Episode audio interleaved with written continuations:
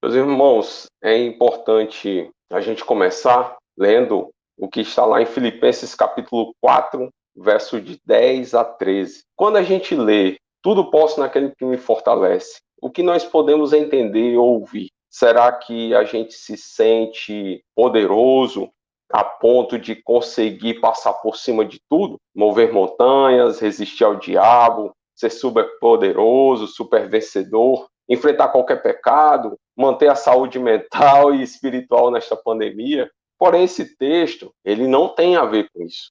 Tudo bem que quando a gente lê os textos bíblicos, a gente vê todas essas coisas que eu falei, a gente vê que nós somos mais que vencedores, que a nossa fé pode mover montanhas, que a gente pode resistir ao diabo e a gente pode também manter a nossa saúde mental e espiritual. Em vez de tudo posso naquele que me fortalece, eu gosto mais da versão da nova tradução da linguagem de hoje, que diz o seguinte: com a força que Cristo me dá, posso enfrentar qualquer situação. E é por isso que o tema da nossa reflexão é justamente pelos poderes de Cristo, eu tenho a força para enfrentar qualquer situação. É isso que o contexto do verso quer dizer realmente. Nada de superpoderes. É justamente que, apesar de situações difíceis, nós podemos suportar no poder do Senhor, que é que nos fortalece. O apóstolo Paulo, ele escreveu justamente essa carta de Filipenses quando ele estava na prisão. Que nesse livro há um esforço à importância à humildade, seguindo o exemplo de Jesus, que Jesus, ele embora sendo Deus, ele se esvaziou a si mesmo, se humilhou e foi obediente até a morte, morte de cruz. Mas a nota dominante nessa carta é sobre alegria. Ele estava passando um perrengue danado, mas ele estava dizendo: Alegrem-se sempre no Senhor. Mais uma vez eu digo, alegrem-se. E a gente pode olhar para a situação de Paulo, que estava na prisão, que estava passando um grande sufoco, ele dizendo assim: alegrem-se, meus irmãos. Com a força que Cristo me dá, eu posso passar por qualquer situação.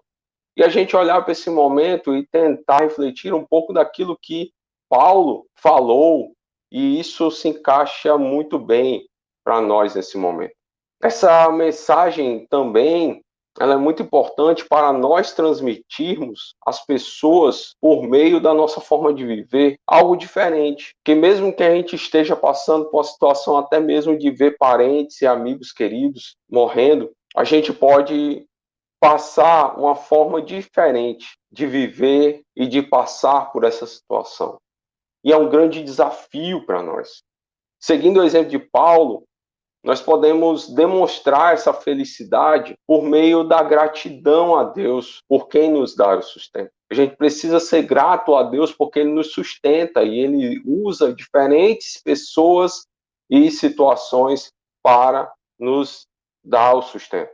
Seja os pais, seja o trabalho, seja os amigos, seja a previdência social, seja o benefício emergencial, ou os vizinhos, ou até mesmo ONGs. Nós precisamos ser grato a Deus que Ele usa esses diferentes meios, essas diferentes pessoas ou instituições para nos dar o sustento diário. E a gratidão ela faz diferença, porque quando as pessoas veem que nós estamos passando por um momento difícil e elas veem que mesmo assim nós somos gratos, isso dá uma forma diferente a elas de, de viver a vida. E elas vão querer saber. E aquilo que Pedro falou, que a gente tem que estar preparado, para dizer às pessoas qual é a razão da nossa esperança, isso vai acontecer. A gente precisa ser grato que, apesar da gente ter conflitos onde nós estamos, seja na família, dentro de casa, nós também devemos ser gratos, porque a gente pode ter até um emprego chato. Nessa situação que a gente está vivendo, é até um absurdo a gente reclamar porque nosso emprego é chato. A gente tem que ser mais grato ainda porque a gente tem um emprego porque a gente tem algo que nos deu sustento nesse momento. Nós devemos agradecer ao Senhor por eles, por as pessoas que nos lideram no trabalho, que nos dão esse emprego, e orar por eles também. Nós também devemos mostrar alegria, não só sendo grato. Nós devemos mostrar alegria na forma como nós suportamos esse sofrimento. Como eu falei para vocês, é um grande desafio essas dificuldades.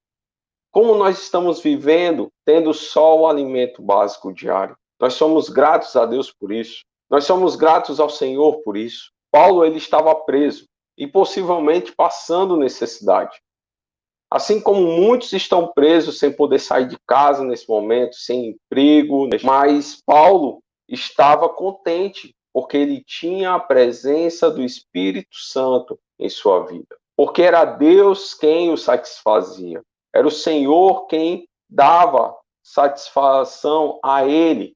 E deve ser o Senhor quem nos dá satisfação agora. Aquele salmo que a gente lê, o Senhor é meu pastor, nada me faltará. A melhor versão que a gente pode ver isso, o melhor sentido do, do verso, é o Senhor é o meu pastor, de nada terei falta, porque a nossa satisfação está no Senhor.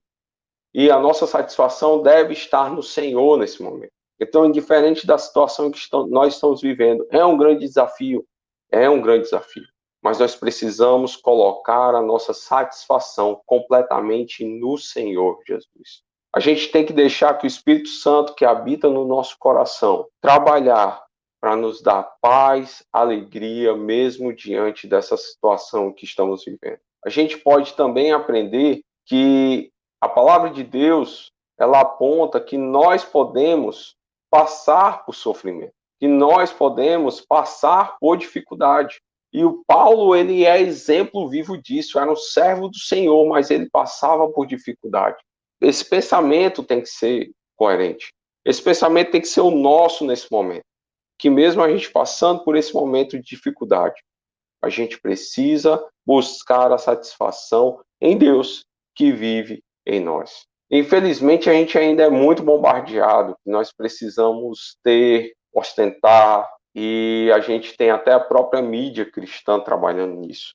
A gente vê muitas coisas sobre teologia da prosperidade, tem uma novidade agora que é teologia do coaching, né, ensinando que a própria pessoa é o centro de tudo e que por meio da fé que ela tem é possível alcançar sucesso em todas as áreas da vida. Pode ter até alguma verdade nisso, mas muitas vezes quando nós não alcançamos esse sucesso, a gente esquece que existe a soberania de Deus, que existe a vontade de Deus, que existe um direcionamento de Deus para a gente caminhar.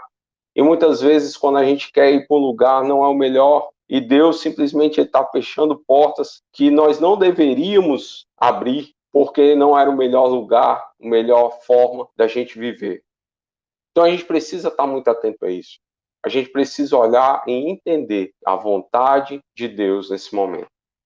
Então, o apóstolo Paulo, no contexto que nós lemos, estamos falando, fala justamente das suas condições. Ele estava preso, estava necessitado da ajuda dos irmãos. Paulo, ele fala que ele aprendeu a viver em qualquer situação, mas ele estava agradecido porque os irmãos tinham se lembrado dele em ajudá-lo. E apesar dele trabalhar, ele era um construtor de tendas, mas naquele momento ele não podia trabalhar. Mas Paulo simplesmente diz: sei o que é estar necessitado e sei também o que é ter mais do que eu preciso. Ele já tinha sido um oficial do tempo, caçador de cristãos, e sabia o que era ter muito. No momento em que ele escreveu essa carta, ele estava em outras condições. Nisto, nós devemos entender que as dificuldades que nós estamos passando não são o castigo de Deus.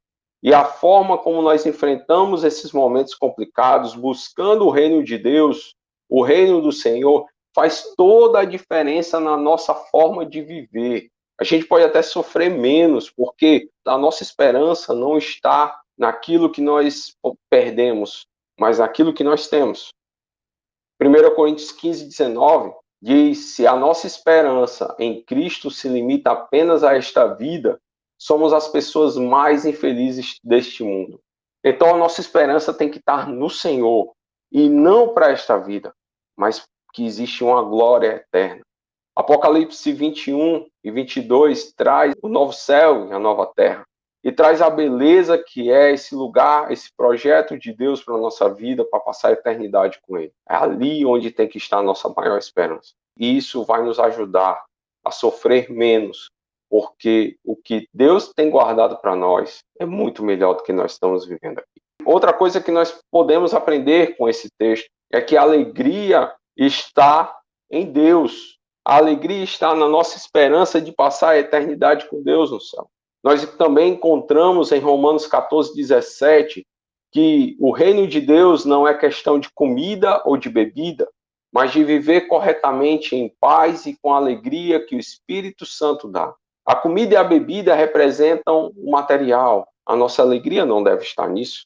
E quando eu era criança, eu assisti um desenho animado de um herói chamado He-Man. Ele invocava os poderes de Grayskull para deixar de ser o covarde filho do rei de Eternia para se tornar um grande guerreiro. Então, quando ele estava numa situação de perigo, ele ia lá, invocava os poderes de Grace, e se tornava um guerreiro. Nesse contexto que a gente leu de Filipenses, Paulo ele mostra que a nossa força está naquele que detém todo o poder no céu e na terra. E a nossa força está nele. Esta é a mesma força que nos faz transpor montanhas, resistir ao diabo, ser um super vencedor e manter a saúde emocional e espiritual nesta pandemia. Nisto, o Senhor Jesus ele mostra a sua misericórdia para conosco e nos concede a sua força para ser santo e amadurecer espiritualmente, para vencer o medo diante dessa situação, para cumprir a missão de fazer discípulos e pregar a sua palavra de arrependimento e de esperança, e também para suportar todas as situações que vierem. Então nós devemos sempre buscar a força no lugar certo nós devemos buscar a nossa força em Cristo Jesus por meio do seu Santo Espírito. É Deus quem concede essa força por meio de Cristo, através do Espírito Santo, a cada um segundo a porção que ele quiser. Então, meus irmãos, sendo gratos a Deus pelo sustento, tendo a consciência de que podemos sofrer nesta vida e reconhecendo que a nossa força está no Senhor para passarmos por qualquer situação, demonstraremos às pessoas a alegria que não depende de coisas materiais e é fruto de um relacionamento com Cristo. E isso também nos ajudará a enfrentar este momento. Então, a minha oração é que Deus nos abençoe e nos faça compreender e buscar nele a força para viver e pregar o seu evangelho, porque sem ele a gente não consegue viver bem em qualquer situação. Sem ele a gente não consegue transmitir o verdadeiro evangelho por meio das nossas vidas. Amém?